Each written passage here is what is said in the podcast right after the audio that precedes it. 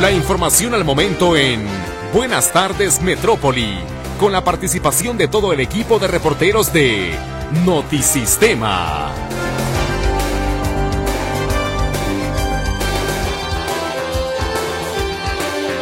Muy buenas tardes, bienvenido a las noticias. A continuación, un adelanto de la información que tenemos preparada para usted.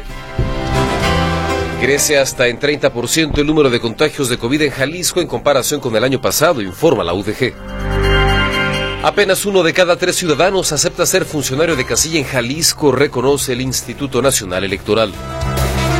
Desplegarán agentes viales en Santa Tere para supervisar que automovilistas y motociclistas respeten las nuevas normas en el perímetro de seguridad vial. Sin entrar de lleno a temas como la crisis de desaparición de personas o la inseguridad, la presidenta de la Comisión Estatal de Derechos Humanos rindió su informe de actividades. Confirman autoridades el rescate de 77 migrantes, entre ellos 11 niños, abandonados en un hotel en Guadalajara. Está bajo resguardo del Instituto Nacional de Migración. Se asociará el gobierno de Tonalá con una empresa para poner en marcha un nuevo rastro municipal. El ánimo de los mexicanos en su nivel más alto desde 2013 revela estudio del INEGI. Los hombres se sienten más contentos que las mujeres. Cancelan 22 vuelos en el Aeropuerto Internacional de la Ciudad de México por la caída de ceniza del Popocatépetl.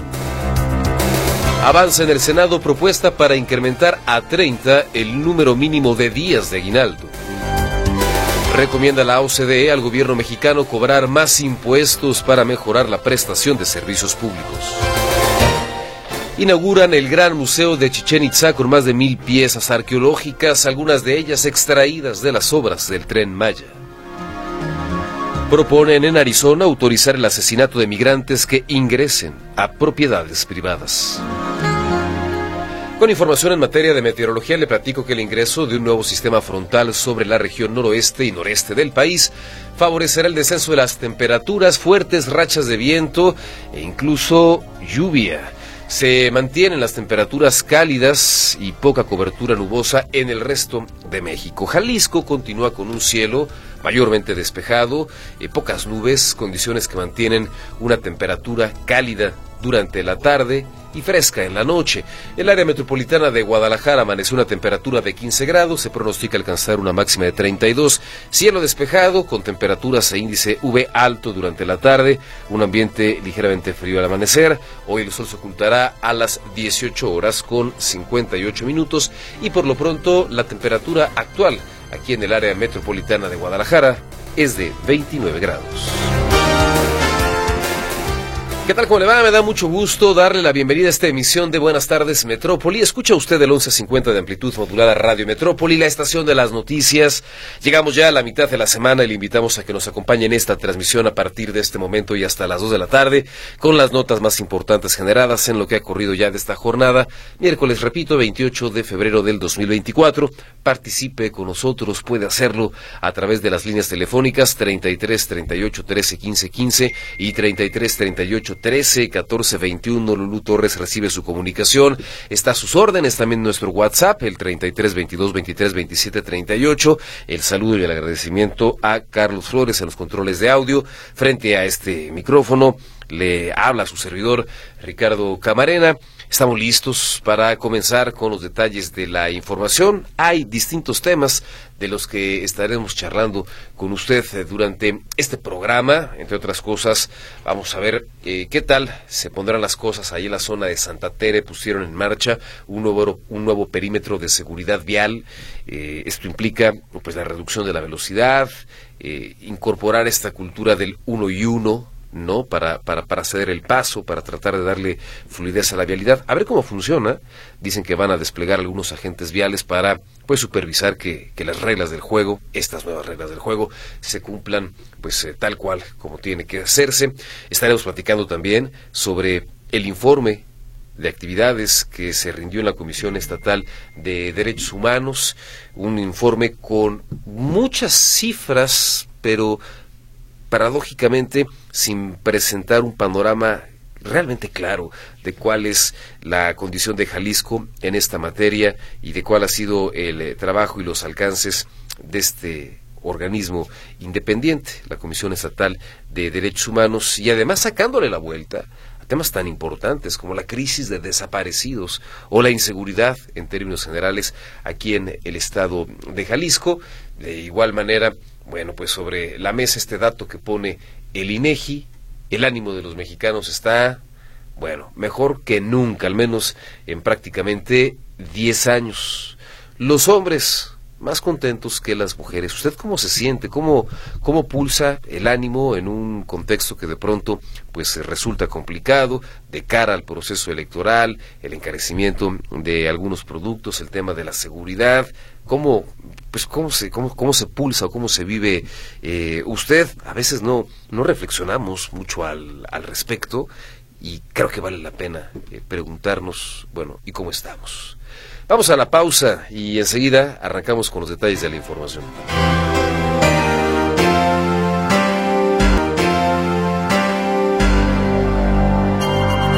Vamos a los detalles de la información, los detalles del rescate de 77 migrantes que permanecían abandonados en un hotel de Guadalajara. José Luis Escamilla con la información completa para usted. Hola José Luis, buenas tardes.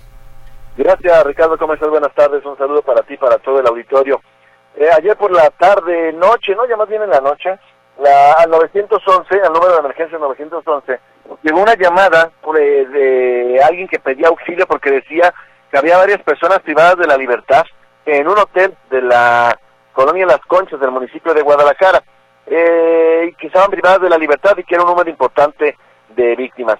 Los primeros en llegar al lugar fueron elementos de la Policía Municipal de Guadalajara, quienes acudieron a este hotel de nombre Julia, ubicado en el cruce de las calles 5 de febrero y Las Conchas. Resulta que dentro de varias habitaciones, porque eran tantas personas que no cabían en una sola, eran varias habitaciones, eh, Ricardo, donde se localizó en total a 77 personas aparentemente migrantes, en su mayoría guatemaltecas. Estamos hablando de 38 hombres adultos, 20 mujeres, 20 mujeres mayores de edad, 11, perdón, 11 niños y adolescentes y 8 mujeres menores de edad. 77 personas, 77 migrantes, en su mayoría guatemaltecos. Ellos son los que hicieron el llamado número de emergencia 911, Ricardo. ¿Por qué? Porque decían que los tenían privados de su libertad, cuando en realidad lo que había ocurrido es que algunas personas los habían reclutado para la pizca de eh, tomate, eh, los llevaban a Sinaloa para esa pizca de tomate, pero los dejaron abandonados en el hotel. Ya tenían cerca de 48 horas a su suerte esas personas dentro de este hotel, ahí en la colonia Las Conchas. Eh, la Policía de Guadalajara, por la naturaleza del servicio, pidió la presencia del Instituto Nacional de Migración, que fueron quienes hicieron justamente ya el registro de cada una de esas personas, sus lugares de origen y demás, para poder confirmar o acreditar exactamente de qué se trataba, eh, quiénes los habían llevado, desde cuándo, en qué y demás, y poder dilucidar si se trataba de una banda dedicada a la trata de personas. Lo que es un hecho es que, como te digo, la mayoría de ellos eh, son guatemaltecos, a todas luces estaban de manera eh, irregular en el país, pero habían sido víctimas de, de trata de personas, me parece que es el término adecuado, porque habían sido traídos para trabajar y finalmente los habían dejado abandonados a su suerte. Eh, ya ellos están a disposición de las autoridades y seguramente en las próximas horas serán regresados a sus lugares de origen. Mi reporte, Ricardo, buenas tardes. Sobre las personas que podrían estar detrás de esto, mi estimado José Luis, pues eh, presumo que no hay mayores datos. No, no, no, no hay mayores datos, Ricardo, solamente les dijeron, quieren trabajar, vénganse para acá, no explican incluso en qué se los llevaron o cómo es que llegan a este punto, no hay mayor información, ya las investigaciones prácticamente están comenzando. Muy bien. José Luis, gracias por el reporte, excelente tarde. Hasta luego, buenas tardes. Gracias, la información en voz de José Luis Escamilla. Este, el hallazgo, la localización de estos 77 migrantes que fueron ellos quienes llamaron a los uh, servicios de emergencia. Fue un tema abordado por el gobernador de Jalisco, Enrique Alfaro. Claudia Manuela Pérez, con la información de la Claudia, adelante. ¿Qué tal, Ricardo? Gracias, muy buenas tardes. Efectivamente, el fenómeno de la migración ha crecido en forma exponencial en Jalisco, aunque el Estado no se ubique en la ruta de traslado de la frontera sur hacia Estados Unidos. Esto lo señaló esta mañana el gobernador del estado, Enrique Alfaro, al hablar del rescate de 77 migrantes indocumentados abandonados en un hotel del centro de Guadalajara. Escuchamos. Es un tema grande. Eh, el reporte que tenemos semanal en la Junta de Seguridad es de alrededor de 100 personas que están, que están detectadas por semana de manera irregular en México, eh, de muchas nacionalidades, y no es un problema eh, grande que va a ir creciendo. Bien, también señala que también por este fenómeno de la migración se ha complicado la problemática de las personas en situación de calle en la zona metropolitana de Guadalajara. sobre todo con la atención a quienes duermen en la calle, para darles una alternativa con los refugios, con eh, alimentación, con atención. Evidentemente las capacidades institucionales están rebasadas. Eh, el, problema de personas en situación de calle ha tomado una dimensión eh, muy, muy grande y lo que no podemos es, insisto, actuar en este tema en una perspectiva de derechos humanos. Tenemos que ser la manera como se aborda el tema, pero sí haciendo un llamado a las autoridades federales a que se pueda reforzar el trabajo de investigación y, y entender exactamente cuál es el origen de, la situación. Bien, señala el gobernador que le llama la atención la nacionalidad de algunos indocumentados, perdón, detectados en Jalisco. Dice que son de África, algunos indocumentados y de otras partes de Asia, por ejemplo, también que le llama la atención que no solamente son pues indocumentados de Centroamérica, que son pues, estilos que predominan, pero también ya se presentan de otros de otras regiones del mundo. Comenta que es un fenómeno, una problemática a nivel mundial, pero en México se ha agudizado, se ha desbordado y bueno, se detectan en Jalisco, reiterar, cada semana 100 migrantes indocumentados cada semana en Jalisco. Mi reporte, Ricardo. Muy buenas tardes. Claudia, gracias por la información. Buenas tardes. Hasta luego. Gracias. El reporte de Claudia Manuela Pérez. Ahí tiene usted la respuesta por parte del gobernador de Jalisco, Enrique Alfaro Ramírez, respecto a la localización o a la detección de estos 77 migrantes.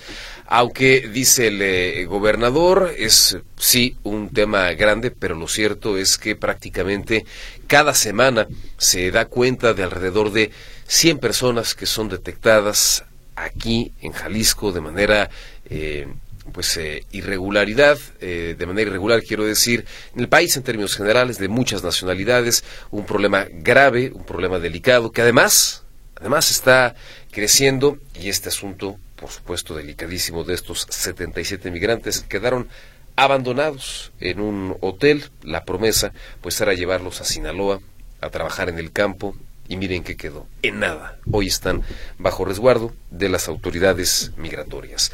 Hacemos una pausa. Enseguida tenemos más.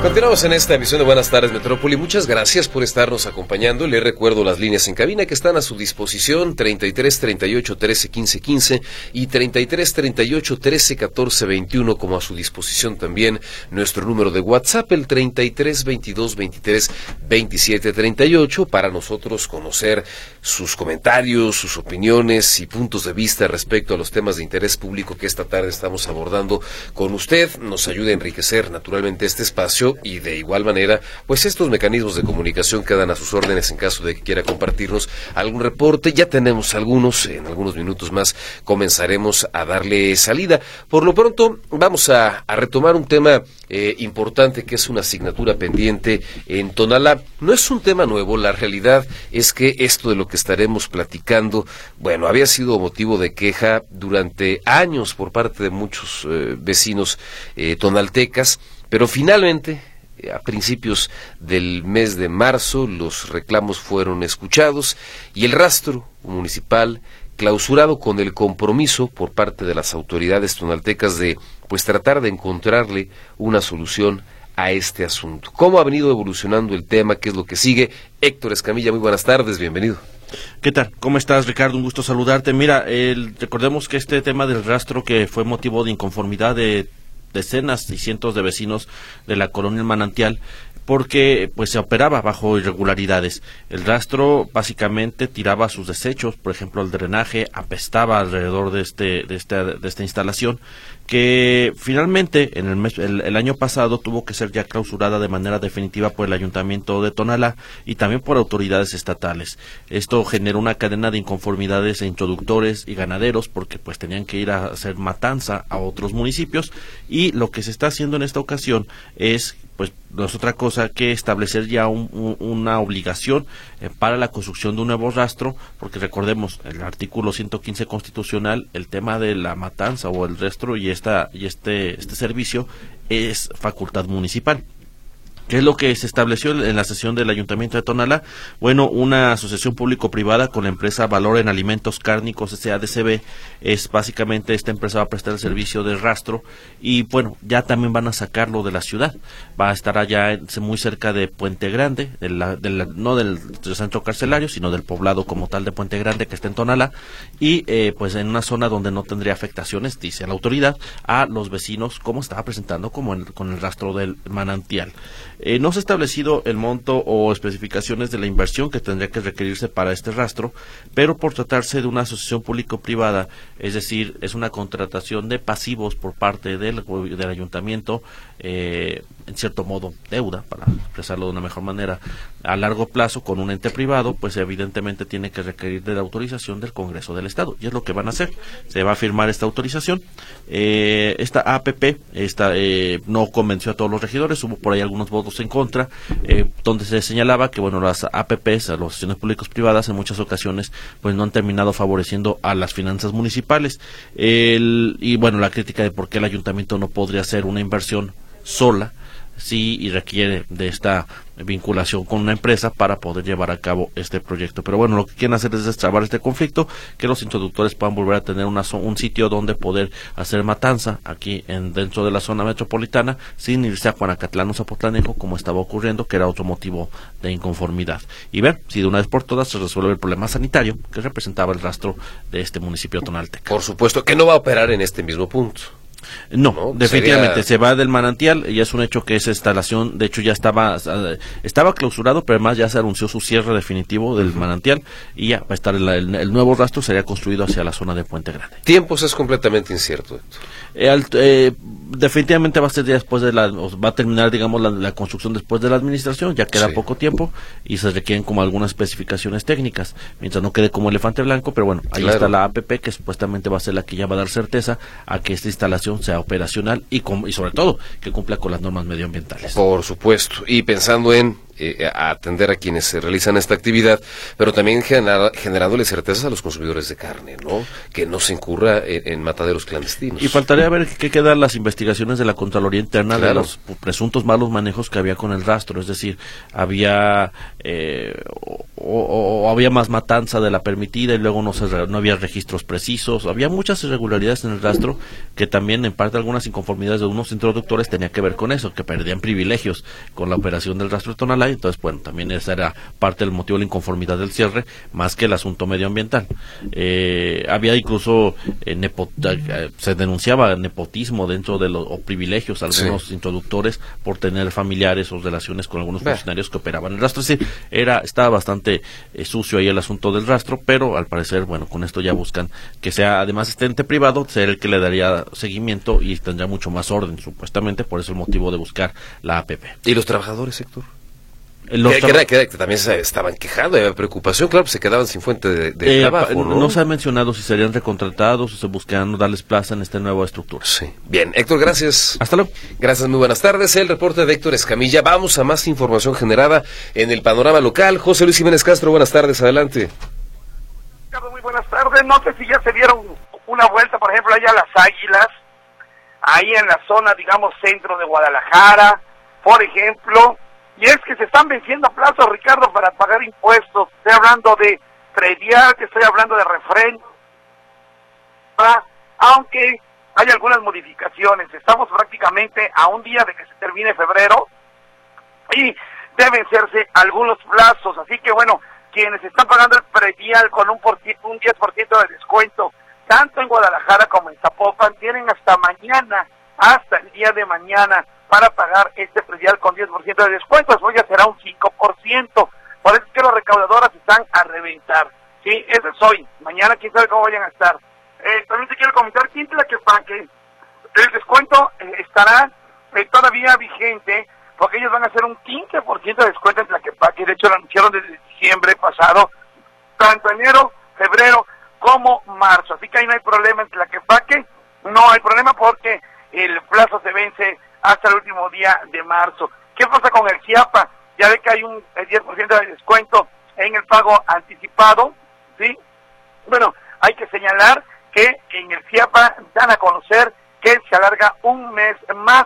¿Sabes cuál es el problema, Ricardo? Que la gente no está enterada. El CIAPA dio hasta el último día del mes de marzo para pagar su estimado anual con un 10% de descuento, pero le informaron pues en las últimas horas y mucha gente no está enterada. Por eso ahorita las oficinas del CIAPA también están a reventar, Ricardo, porque si la gente se enterara que les dieron un mes más, seguro que todos los que están formados se regresan a su casa. Pero bueno, mejor que paguen y que, bueno, sepan que van a terminar como eh, este eh, cumplidores, usuarios cumplidores. Y finalmente te comento que en cuanto al refrendo vehicular, enero y febrero será un 10% de descuento en el refrendo vehicular. O sea, mañana es el último día para que usted pague con 10% de descuento el refrendo vehicular.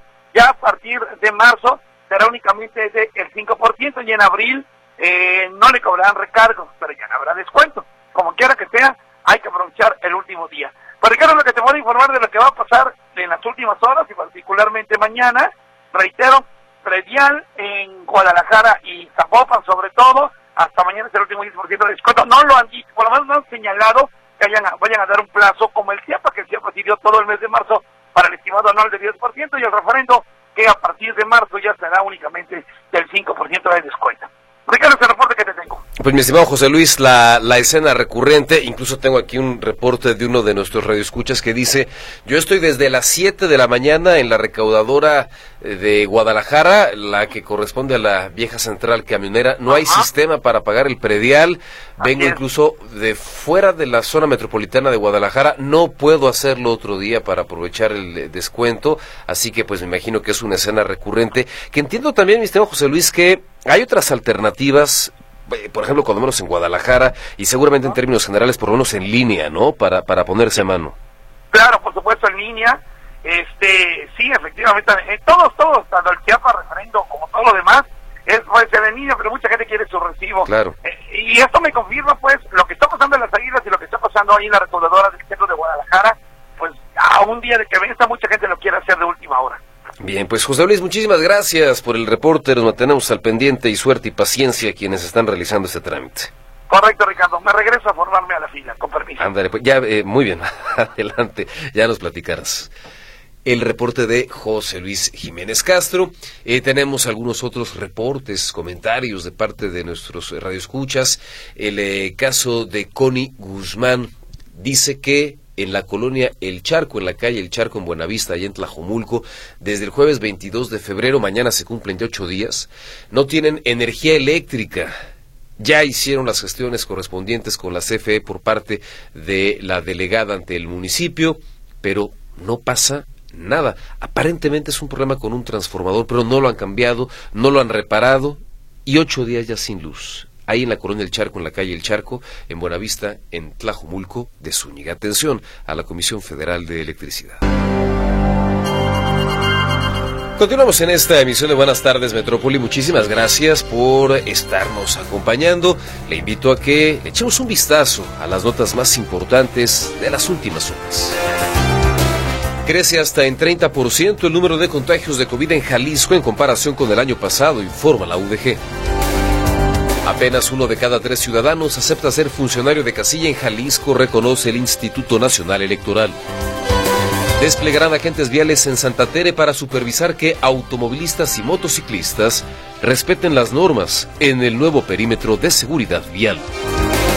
Sin entrar de lleno a temas como la crisis de desaparecidos o la inseguridad, la presidenta de la Comisión Estatal de Derechos Humanos rindió su informe de actividades. Confirman autoridades el rescate de 77 migrantes, entre ellos 11 niños, abandonados en un hotel en Guadalajara. Están bajo resguardo del Instituto Nacional de Migración. Se asociará el gobierno de Tonalá con una empresa para poner en marcha un nuevo rastro municipal. El ánimo de los mexicanos en su nivel más alto desde 2013 revela un estudio del INEGI. Los hombres se sienten más contentos que las mujeres. Cancelan 22 vuelos en el Aeropuerto Internacional de la Ciudad de México por la caída de ceniza del Popocatépetl. Avanza en el Senado propuesta para incrementar a 30 el número mínimo de días de aguinaldo. Recomienda la OCDE al gobierno mexicano cobrar más impuestos para mejorar la prestación de servicios. Inauguran el Gran Museo de Chichen Itza con más de mil piezas, algunas de ellas extraídas de las obras del tren Maya. Proponen en Arizona autorizar el asesinato de migrantes que ingresen a propiedades privadas. La temperatura actual aquí en el área metropolitana de Guadalajara se incrementa, es ahora de 30 grados Celsius. Le recuerdo que el pronóstico es alcanzar una máxima de 32, aunque indiscutiblemente, pues vaya que, por ejemplo, dentro del transporte público, dentro de los automóviles, a pleno rayo del sol, pues el calor se siente muchísimo más elevado, así que procure mantenerse bien hidratado y sobre todo, pues prestar particular atención a los niños, a los bebés, a los más pequeños de casa, pero también a las personas adultas mayores. Por lo pronto, mire, vamos a información generada en el panorama nacional respecto a una eh, sugerencia una propuesta que le hace la Organización para la Cooperación y el Desarrollo Económico al gobierno mexicano. ¿Sabe qué le propone? Que nos cobren más, más impuestos para mantener eso que llaman ellos la prudencia fiscal y cubrir eh, necesidades que mejoren, por ejemplo, la educación, la infraestructura, la transición digital y la lucha en contra de la corrupción y también en contra de la delincuencia. De acuerdo con el Estudio Económico de México 2024, mejorar el marco fiscal daría un soporte más fuerte durante una recesión económica.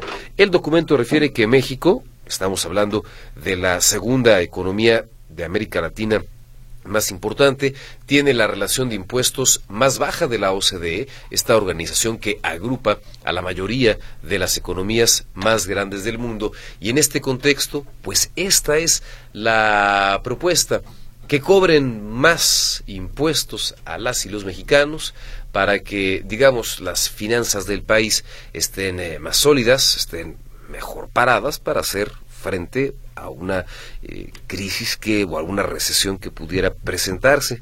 ¿Usted cómo la ve? ¿Será que tenemos que pagar más impuestos o será que tienen que manejar mejor y con más honestidad lo que ya de cualquier manera toma el gobierno para sí? En fin, en otras cosas, la Comisión de Trabajo y Previsión Social del Senado aprobó una iniciativa para que los trabajadores gocen de 30 días de salario como aguinaldo, una iniciativa a la que se le conoce ya como doble aguinaldo. Hay que recordar que actualmente, por ley, el trabajador que tenga un año cumplido ahí en su fuente de empleo tiene derecho a recibir por lo menos 15 días de aguinaldo. Hay algunas empresas que otorgan más, pero lo mínimo, lo mínimo, el piso eh, son 15 días de aguinaldo. La propuesta que se está analizando ahí en el Senado es que la cifra de días se duplique. Pero ojo, aunque esto va avanzando, aún le falta, aún falta camino porque, por ejemplo, tiene que ser todavía aprobada por la Comisión de Estudios Legislativos, eh, tiene que ser aprobada pues obviamente por el Pleno del Senado y debe contar también con el aval de la Cámara Revisora. La semana pasada el senador de Morena, Napoleón Gómez Urrutia, otrora tristemente célebre personaje del gremio minero, que hasta estuvo en Canadá prácticamente en el exilio, bueno, hoy es senador, presentó una iniciativa de ley para que los trabajadores reciban 30 días de salario como aguinaldo y no 15, como lo que sucede actualmente. Esa, pues, es la, la propuesta que ahí va poco a poco avanzando. En más información generada a nivel nacional, le platico que el presidente de México, Andrés Manuel López Obrador, designó a Berta Alcalde Luján como nueva directora general del ISTE en sustitución de Pedro Centeno. El mandatario federal anunció que desde el pasado 18 de febrero, Berta Alcalde es la nueva directora general de este instituto. Pedro Centeno se fue del ISTE porque pues eh, le interesa un cargo de elección popular. Él quiere ser diputado por el Distrito 34 del Estado de México, cobijado por Morena. Veremos finalmente, pues, eh, qué tal le va. Y hablando de asuntos electorales en donde las cosas en materia de seguridad pues no están caminando nada bien, desconocidos dispararon en contra de la camioneta de Gabriel Orantes Villatoro. Él es aspirante de Morena a la candidatura de la presidencia municipal de San Fernando. Hablamos del estado de Chiapas. Orantes Villatoro denunció que el ataque armado, que afortunadamente no dejó ni víctimas ni lesionados, ocurrió cuando salía con su equipo de trabajo de San Fernando a Tuxtla Gutiérrez después de una jornada de trabajo cuando pues eh, resultó atacado. Apenas ayer le platicábamos a usted acerca de los dos aspirantes a la presidencia municipal de Marabatío en Michoacán, uno del PAN, otro de Morena, los dos muertos, los dos fueron asesinados. Aspirantes de distintos partidos, exactamente la misma alcaldía. Algo delicadísimo está pasando ahí en Marabatío, Michoacán. Y en eh, otros asuntos que también son, pues verdaderamente eh, delicados, resulta que legisladores republicanos en el Congreso de Arizona, allá en Estados Unidos, eh, poco a poco han venido avanzando en la aprobación de una enmienda que permitiría a los propietarios de ranchos que residen allá en Arizona utilizar la fuerza letal contra migrantes que ingresen ilegalmente a sus propiedades. Dicho con palabras más directas, autorizarles o darles permiso de que asesinen a los migrantes que se metan a sus ranchos. Esta medida, originada en la Cámara de Representantes del Estado, tiene como objetivo eh, pues eh, modificar una ley conocida como la doctrina del castillo, una ley existente que permite a los residentes de Arizona utilizar la fuerza letal contra personas que invadan sus hogares. Lo que se espera es que esta propuesta sea vetada por la gobernadora de la entidad, por Kathy Hobbs, una ley que ha generado, por supuesto, eh, preocupación y que además es muy específica, es muy puntual, es el permiso para que maten indocumentados. No hablamos de la invasión de una propiedad por parte de cualquiera, no, no. Específicamente va contra indocumentados que ocasionalmente pues ingresan a estos terrenos privados en la frontera, por ejemplo, con el estado de Sonora y con parte de eh, Baja California. Los legisladores demócratas y algunos activistas denuncian que esta eh, pues modificación legal podría tener consecuencias graves y dar paso a situaciones verdaderamente peligrosas. Vamos a ver finalmente, bueno, en qué queda este tema. Nos vamos a la pausa. Enseguida, más noticias para usted.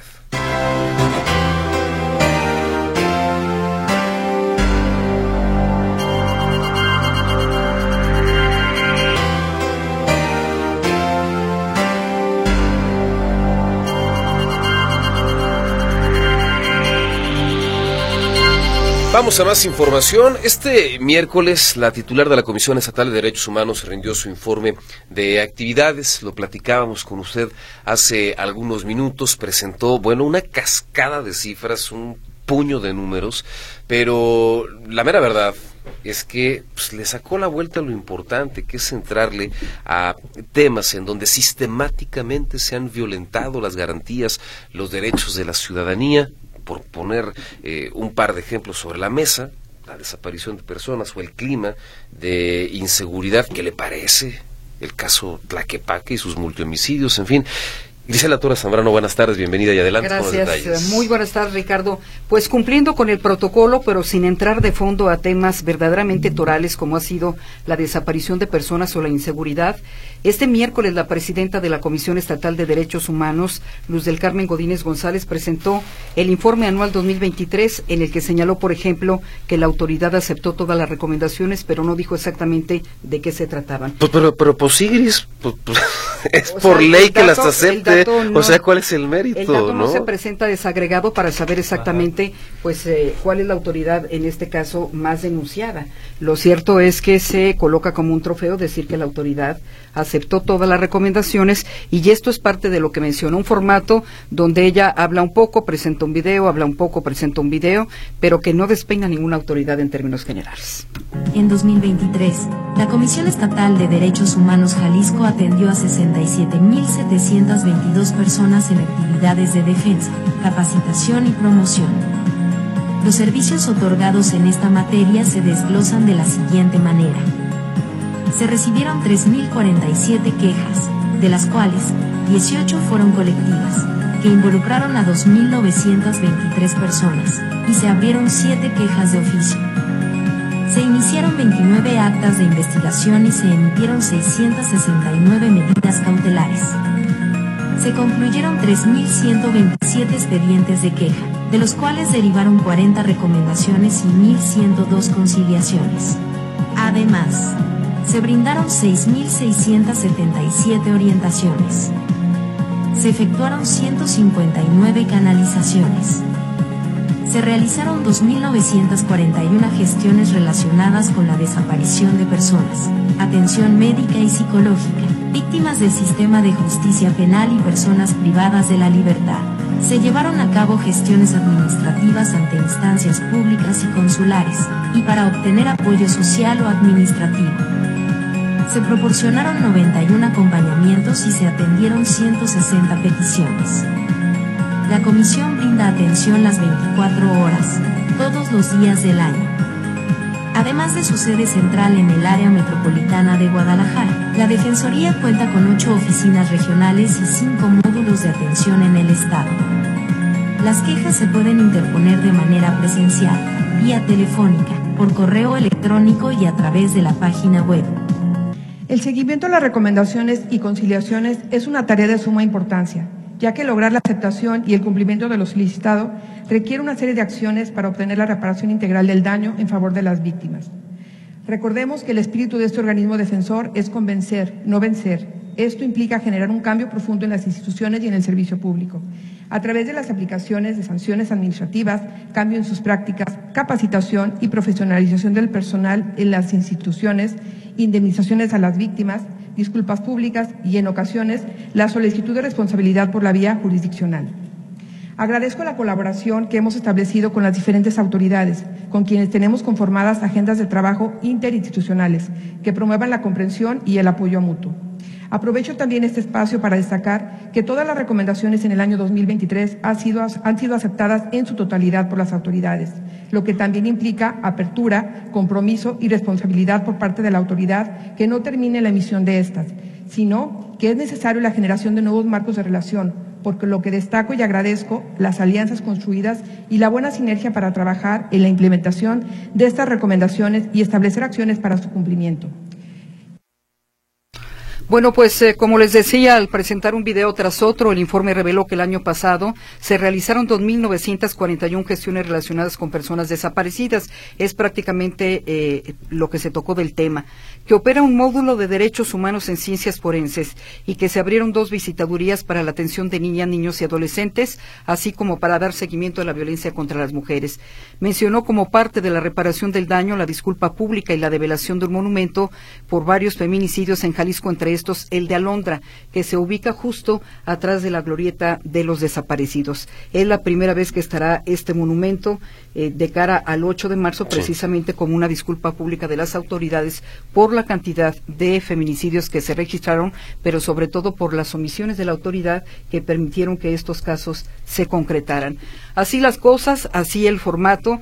Creo que eh, esto pinta de cuerpo entero lo que ha sido la Comisión Estatal de Derechos Humanos este año que acaba de pasar y del que dio cuenta.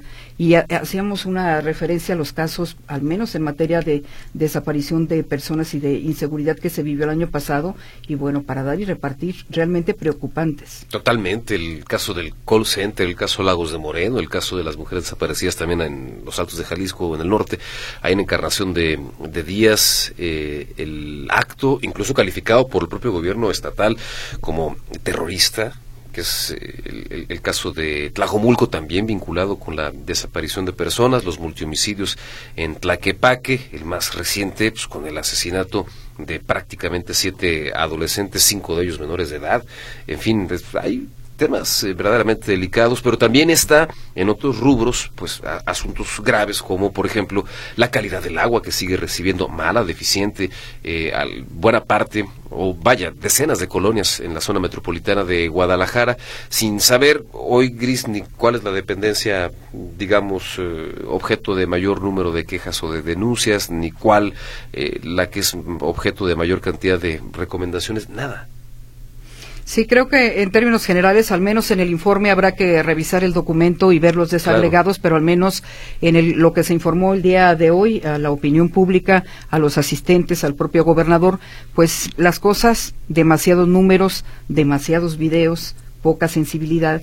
Y bueno, ahí está este informe que presenta del 2023 la presidenta de la Comisión Estatal de Derechos Humanos. Y yo me quedo con la, con la duda gris de si la estrategia o si lo que toca la Comisión Estatal de Derechos Humanos es, como lo dice su titular, eh, convencer, dialogar, negociar con las autoridades, más que ser un contrapeso y exigir, demandar que se cumplan, que se respeten los derechos humanos. Fíjate que a diferencia, cada, presidente del, o presidenta de la Comisión de Derechos Humanos tiene su estilo, tiene su estilo, pero a diferencia de los anteriores, eh, Luz del Carmen Godínez González no tiene relación prácticamente con la prensa, es decir, lo hemos dicho en diferentes ocasiones y ya es parte de la estrategia de comunicación, simplemente no informarte cuando va a haber, eh, digamos, algún acto, algún acto público, alguna eh, firma de convenio, alguna relación con eh, eh, alguna organización de carácter civil, no invita a los medios de comunicación. Es decir, esta administración es de las menos observadas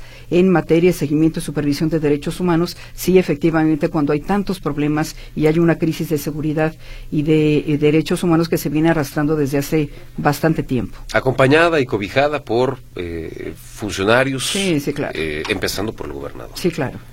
No, y eso, ya te, da una buena foto. Un informe que no despeina a ninguna autoridad. Ahora, eh, repitieron la, la, estrategia, tal vez un poquito descafeinada, pero cuestionada eh, hace prácticamente un año, eh, rendir este ejercicio de rendición de cuentas en instalaciones del gobierno. Sí, estatal.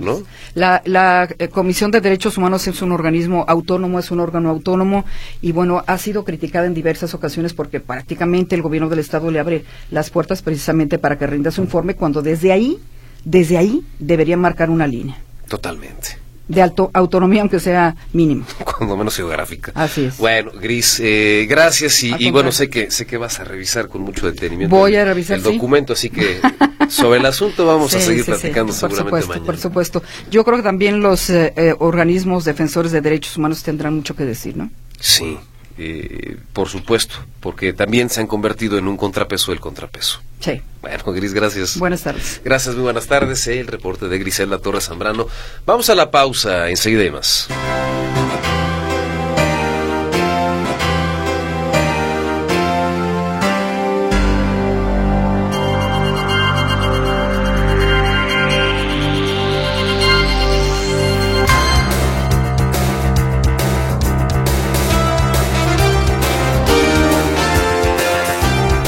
En esta emisión de Buenas tardes Metrópoli. Muchísimas gracias, gracias por estarnos acompañando. Alicia López se comunica con nosotros y pregunta cómo proteger a personas de la tercera edad para que no invadan sus casas. Bueno, esto no tiene que ocurrir bajo ninguna circunstancia.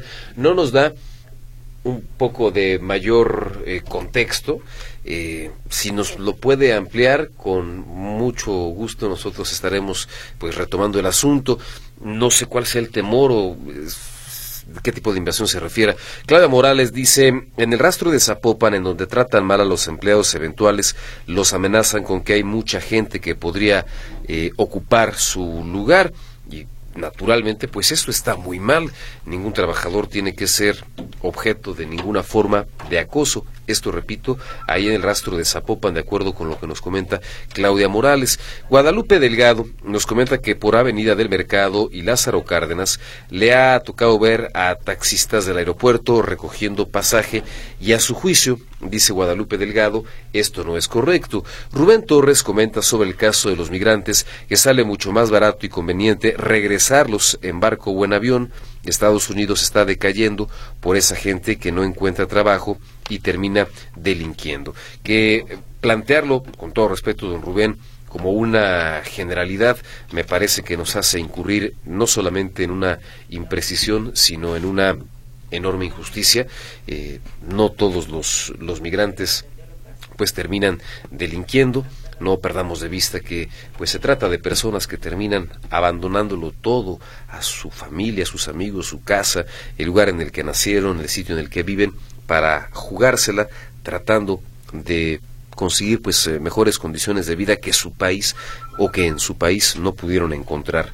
Salvador Jiménez nos platica que fue a la tesorería para hacerle el pago de licencia de un negocio y resulta que no hay sistema y la pregunta es si van a dar prórroga porque pues el mes ya termina mañana y la intención es aprovechar los descuentos. Con gusto preguntamos, don Salvador Jiménez, a ver qué nos pueden compartir las autoridades municipales, sobre todo porque pues se trata de un problema completamente ajeno al contribuyente o al titular, en este caso, de la licencia.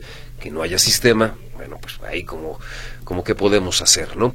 Antes de darle paso a más eh, información y a más opiniones también, quiero darle salida al siguiente servicio social. Ojalá ustedes tengan posibilidad de colaborar.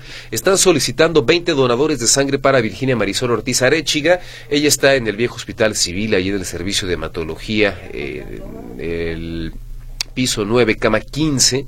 Si usted puede colaborar y ojalá así sea, le invito a que se comunique al número triple tres 901 5954 o al 3316 20 77 51.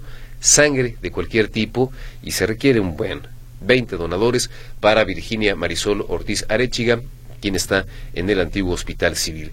Sergio Quesada también habla con nosotros para preguntar y qué dice, qué dice la Comisión Estatal de Derechos Humanos del Alconazo Tapatío, por qué sigue escondido el monumento del 5 de junio, qué dice de los latrocinios de Iconia, de San Rafael, de Puerta Guadalajara. A juicio de Sergio Quesada, la Comisión Estatal de Derechos Humanos está vendida. Silvia Robles dice, yo estoy feliz con mi presidente, sé que ha sido difícil quitar el cáncer que dejaron en la inseguridad tantos gobiernos malos, pero ya puso la piedra el presidente López Obrador, pero está enojada con el ayuntamiento de Zapopan porque desde el día 12 hizo un reporte, el 02271415, relacionado con unos baches que están ahí en la prolongación Río Blanco en Bosques del Centinela, una calle muy transitada y hasta el momento, bueno, evidentemente no ha pasado nada. Así que pues le insistimos en este caso a las autoridades de Zapopan para que no echen en saco roto este reporte y que pues pronto puedan acudir a este punto alguna cuadrilla para solucionarlo. Y decía, eh, por cierto, eh, también la, la, señora Silvia Robles, que ella está, que ella está contenta, en este caso, bueno, porque eh, las cosas van muy bien a, a, nivel nacional y da pie su opinión a platicar justamente de este tema, de la percepción de nuestro estado de ánimo. De acuerdo con el INEGI, en enero las eh, personas adultas en México reportaron el mayor nivel de estado de ánimo del que se tenga registro desde julio del 2013 más eh, felices que nunca, cuando menos en una década. Un estudio del INEGI revela que en una escala del 1 al 10 en el primer mes del año se tuvo una calificación de 6.6 puntos comparados con el 6.4% de enero del año pasado. En lo que respecta a los resultados por género, ¿usted quién cree que es más feliz, los hombres o las mujeres? Pues según el INEGI, los hombres tenemos un eh, balance anímico más alto, por ahí del 6.7, mientras que las mujeres reportan 6.4 puntos. Ahora, vamos a echarle un vistazo al, al, tema de las edades, que es también una variable que revisa este instituto. Por grupos de edad y sexo, las personas más felices son los hombres entre 30 y 44 años, al tener una media de 6.9 puntos, mientras que las mujeres de este mismo rango de edad se mostraron como las personas o como personas pues menos contentas con una calificación del 6.3. Un estudio del INEGI que trata de tomarle el pulso al estado de ánimo de la población. Si a usted le hicieran esta pregunta, tal vez se la hicieron, no lo sé, pero si se la hicieran, ¿usted qué, qué respondería? ¿Cómo está su estado de ánimo? Alicia López dice a una persona de la tercera edad le invadieron su casa y está difícil sacarla. Escuché que hay un teléfono para proteger propiedades de personas de la tercera edad que se puede hacer. Lo denunció, pero ya pasó un año y nada. A ver, pues déjeme buscar este, este tema, Alicia, y poder eh, retomarlo para poder brindarle una orientación. Dice que, bueno, está presentada la denuncia, habría que revisar también si, si lo que toca pues es una demanda para poder recuperar estos, eh, estos inmuebles. Eh, Jorge González dice que en el lugar del 1-1 en Santa Tere, que se sincronicen los semáforos inteligentes que, puse el, que puso el gobernador, pues ahí está la propuesta de don Jorge González, a propósito pues de otro asunto que tenemos por ahí pendiente de platicar con usted y que tiene que ver con pues esto que conocemos ahora como un nuevo perímetro en materia de vialidad ahí en la zona de Santa Tere eh, para pues tratar digamos de, de que exista un poco de más de orden ¿Cuál es la novedad o cuál es el asunto aquí? Que tanto los automovilistas como los motociclistas ahora están obligados a respetar la medida de uno y uno al circular por el polígono de seguridad vial que se aplica desde ayer en este barrio tradicional y en algunas colonias aledañas, como el caso de Mezquitán o otros barrios como Mezquitán, la Capilla de Jesús y Villaseñor, de acuerdo con lo que daba a conocer el director de Asuntos Metropolitanos de Guadalajara, Miguel Zárate. Lo que pretenden o lo que están buscando las autoridades es que la gente vaya teniendo la costumbre de circular a menos de 30 kilómetros por hora en esta zona y que tiene que ser amable, así lo decía Miguel Zárate, y que tiene que estar dando la prelación de paso al vecino, el clásico uno y uno. Ya se acabó aquello de las, de las preferencias. El tema es que pues la gente vaya circulando así, como ocurre en algunas otras partes del país, por ejemplo la en la ciudad de La Paz, en Baja California Sur, pues es la práctica habitual en toda la ciudad, salvo en aquellos puntos en donde hay semáforos, el paso de prelación, o vaya la, la, la, lógica o la dinámica, pues es precisamente este. Se colocaron más de 130 señalamientos de uno y uno, 60 de velocidad, 23 de alto, 16 topes. Lo que dice este funcionario municipal es que pues eh, tendrán que circular a menos de 30 kilómetros por hora y ceder el paso tanto a automovilistas como motociclistas. Eh, se promete buscar un apoyo por parte de la policía vial para que haya suficientes elementos que puedan de entrada supervisar que estas nuevas reglas del juego pues efectivamente puedan cumplirse. Así que si a usted le toca circular por este punto de Guadalajara, considere que las reglas cambian y que pues ahora tendrá que adoptar esto de lo que ya le estoy platicando. Vámonos a la pausa, enseguida estaremos de vuelta con más para usted.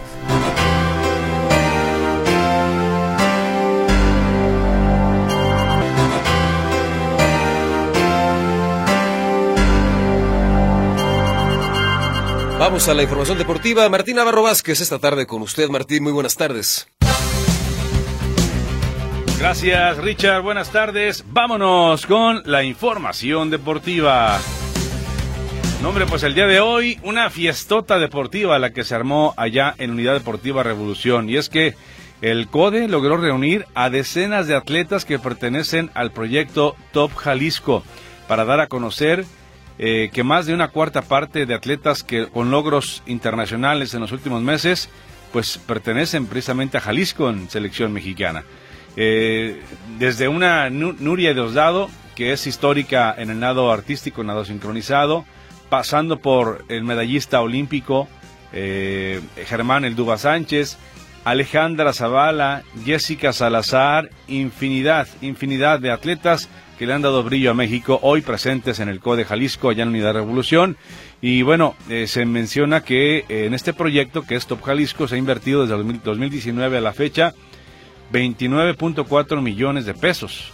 Escuchemos lo que dijo al respecto Alejandra Zavala, de tiro deportivo, triunfadora y que está por competir también en Juegos Olímpicos. Bien, muy bien, estoy contenta. un, un gran evento y más que nada un gran equipo el que se está formando, más que el evento, el equipo que se está llevando para este esta cantidad de atletas de alto nivel, no solamente de nivel internacional, también hay atletas aquí de Olimpiada Nacional que se están jalando precisamente por sus resultados para estar en los más altos niveles ya internacionales. El trabajo que se ha hecho en lo personal para mí es excelente. Tengo 27 años de carrera deportiva y tengo que decir que es con la con la administración que más eh, contenta he estado, en la que más apoyada me he sentido, no tanto económicamente, también en, el, en la parte moral, cuando te paras en el CODE y el director sabe, sabe de ti, sabe de tu carrera, sabe dónde estás parada, en qué, en qué parte del proceso estás, pues bueno, eso habla muy bien de cómo se está gestionando el trabajo en el CODE Jalisco. El apoyo ha sido bastante, tengo que agradecer a nuestro gobernador porque el apoyo ha venido cada vez creciendo creo que se nota en los resultados que Jalisco ha estado teniendo tanto internacionalmente como en la Olimpiada Nacional. ¿Qué viene para Ale este año? una medalla olímpica. Estoy trabajando para ello. Estamos, no, no es un sueño, es un hecho. Lo estoy trabajando. Estoy ya tejiendo el cordoncito de la medalla. Y pues bueno, yo trabajando para eso y espero Dios me dé la oportunidad. Creo que Él es el más importante. Yo propongo, y pues bueno, Dios dispone y tengo fe en Él, así es que pues yo estoy trabajando fuertemente para eso y, y tengo fe y creo que lo puedo lograr. Lo que menciona Ale Zavala. Se dice que por lo pronto van 15 atletas de Jalisco ya con boleto asegurado para ir a, París a los Juegos Olímpicos y otros 30 están buscando precisamente ese pase a los Juegos. En automovilismo, el director del equipo Red Bull, Christian Horner, fue absuelto de mala conducta tras una investigación sobre acusaciones de comportamiento inapropiado por parte de un, de un empleado del equipo.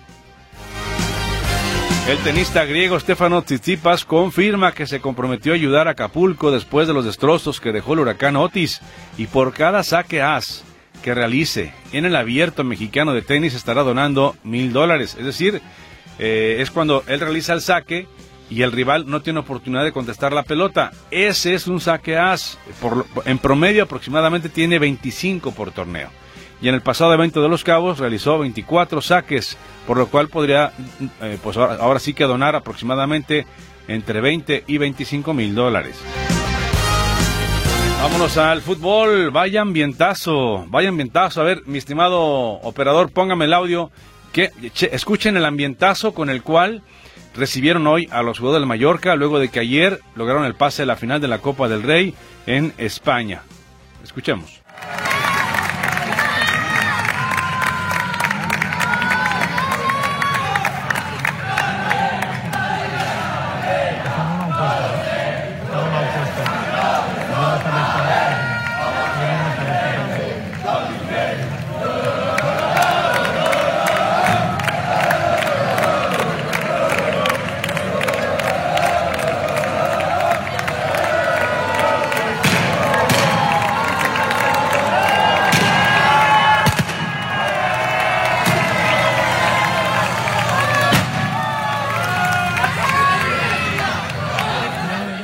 Ahí parte de este ambientazo. Eh, al equipo del Mallorca lo dirige Javier el Vasco Aguirre y avanzó por cuarta vez este equipo a la final de la Copa, pero no la gana desde el año 2003. Y bueno, la agenda, en la agenda del fútbol hoy, actividad. Mencionar que en lo que respecta al fútbol internacional, eh, ya finalizó un partido hace unos minutos en la Serie A de Italia. Sucholo perdió por goliza en casa 6 a 1 ante el Nápoles. En unos minutos más, el Inter enfrenta al Atalanta. Esto en Italia. En Inglaterra, por la Copa FA, eh, tenemos que Chelsea contra Leeds United, el Nottingham Forest contra el Manchester United, Wolverhampton contra el Brighton y el Liverpool contra el Southampton están por iniciar también en unos minutos más su partido. Y en la Liga MX también hay actividad el día de hoy a las 19 horas. Tenemos que el equipo de los Tigres recibe a los Bravos de Juárez y después 9 de la noche Cholos contra Monterrey. Veremos qué pasa con los equipos que no han ganado en el torneo. Solamente son dos y hoy tienen actividad. Bravos y el equipo de los Cholos que están en crisis. Lo que tengo en los deportes, Ricardo, gracias. Muy buenas tardes. Martín, muchísimas gracias. Hacemos una pausa, enseguida estaremos de vuelta con más información.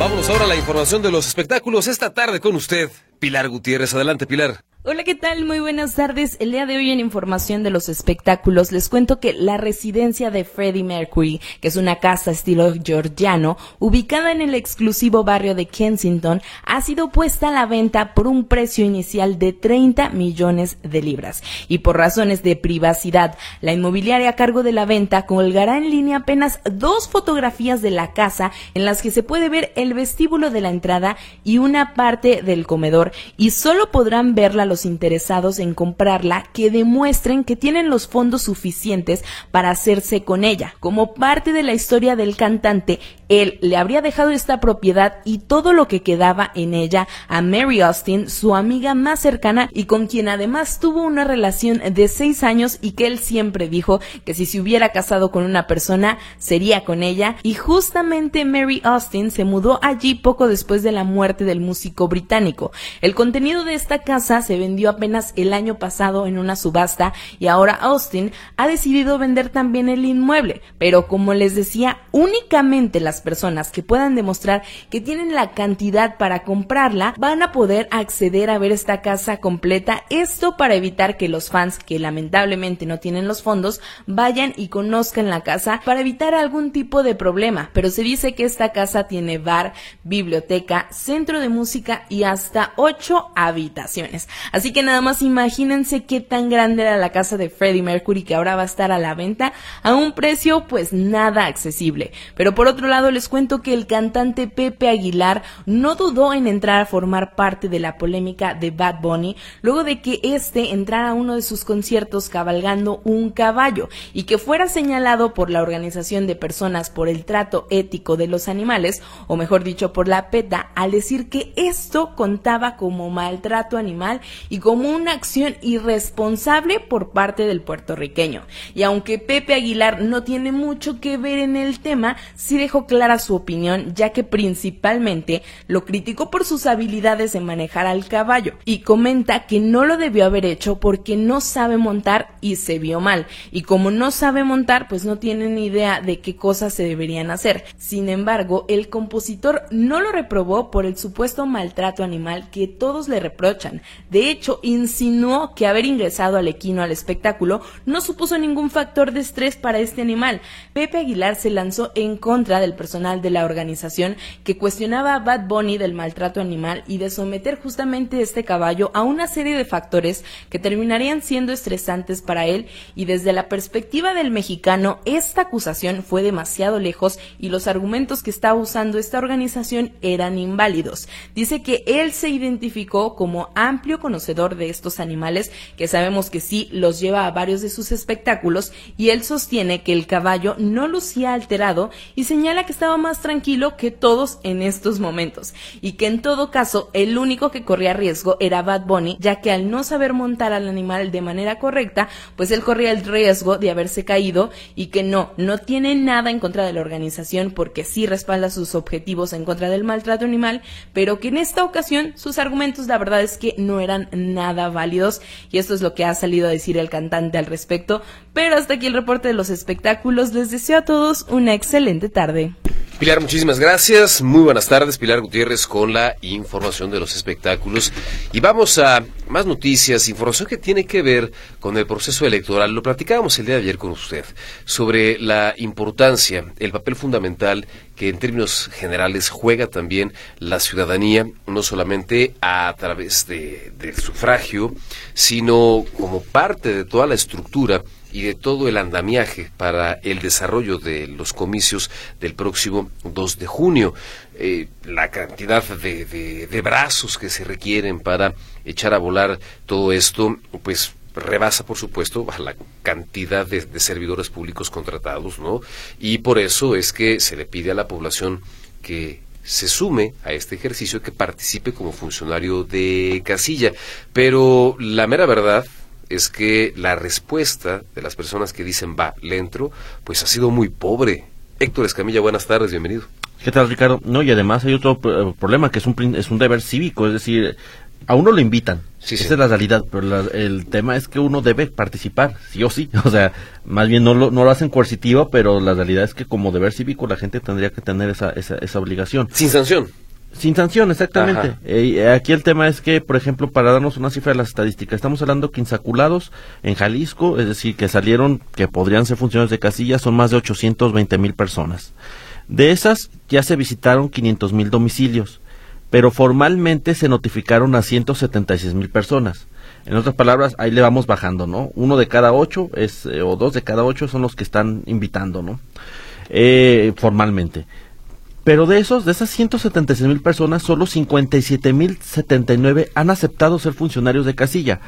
En términos llanos, uno de cada tres personas a la que se le notifica acepta la encomienda. Y eso nos habla de que es muy es una es un hay, pocas personas las que están participando. Estos 57 mil personas son 41 mil personas menos 41 mil personas menos de lo que tendría que haber ya en este momento de funcionarios capacitándose para formar parte del proceso electoral. El día de hoy el INE eh, Coparmex y, eh, universidades presentaron digamos los eh, los trabajos que están haciendo para promover el voto ¿Por qué es importante que la gente vote en esta elección? Hay fuerzas políticas que están jugando mucho con el tema de no acudir a votar por, eh, por mera estrategia política. Eh, y lo que está combatiendo y lo que debe de ser es que la gente tiene que ir a votar, tiene que ir a decir yo quiero a tal persona, yo quiero a esta persona, yo no quiero a esta persona. O sea, decir, este, este es el poder de la decisión. Entonces está enfocando mucho la campaña principalmente en jóvenes. La elección de la, última elección fue la más baja en Jalisco en cuanto a participación, la de 2021, 48 mil, perdón, 48% participó en una elección siempre en las elecciones intermedias, digamos que baja la participación, pero en las presidenciales se incrementa hasta 69%. Lo que quieren es incrementar este porcentaje de votación, pero también que participe la gente como funcionarios de casilla, porque serán 10.900 las casillas que se instalen aquí en Jalisco. Entonces, se está haciendo este llamado y, también la gente que se está haciendo un segundo llamado que es que la gente que tramitó su credencial de elector vaya por ella. Hubo este se rompió el récord de, de, personas que fueron por su credencial de elector, 555 mil para ser puntuales.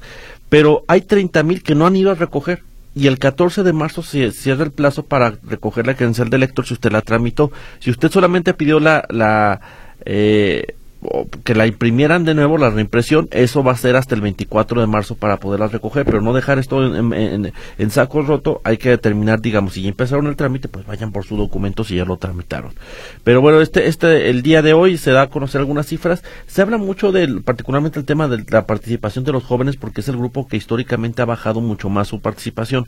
Eh, muchos de ellos reconocen en encuestas que se van a conocer el día de hoy, eh, no participan, uno por el tema del desencanto con el, con el proceso electoral, pero que procede de las familias. O sea, las familias o la conversación es, ¿para qué votas? Si va a ser lo mismo, ¿para qué votas? No. Y los jóvenes eso los empieza a desincentivar desde un principio. Y lo segundo, que les llama la atención a los jóvenes por lo cual no votan, es falta de interés en los contenidos noticiosos y de la realidad del país. Eh, el estar encerrados quizás hasta en el teléfono, ver solamente contenidos que son de su agrado y no tratar de ver otras cosas, impide que conozcan las realidades y que se interesen en temas políticos que pues también les terminarán afectando. Sobre todo, no se ha logrado permear este mensaje que las decisiones que se tomen en esta elección a, un, eh, un chavo que tiene 20, cuando tenga 26 años esto le va a afectar, digamos, para conseguir un trabajo. Entonces, están haciendo como esta labor de convencimiento. Por lo pronto, pues se mantiene el llamado a la gente que vote, que participe en los procesos, en el proceso electoral del 2 de junio. Hay mucha participación de, en este año, se prevé una gran participación en el extranjero, con la apertura de consulados como centros de votación. También personas que se encuentran privadas de la libertad por algún eh, eh, que se encuentran eh, vinculados al proceso formalmente no están sentenciados por lo tanto no pierden sus derechos constitucionales como ciudadanos pero sí pueden votar desde las prisiones hoy sí bastantes datos para conocer que bueno va en camino este proceso pero lo que se está incentivando es no permitir que sea el abstencionismo el más representado en los comicios del 2 de junio.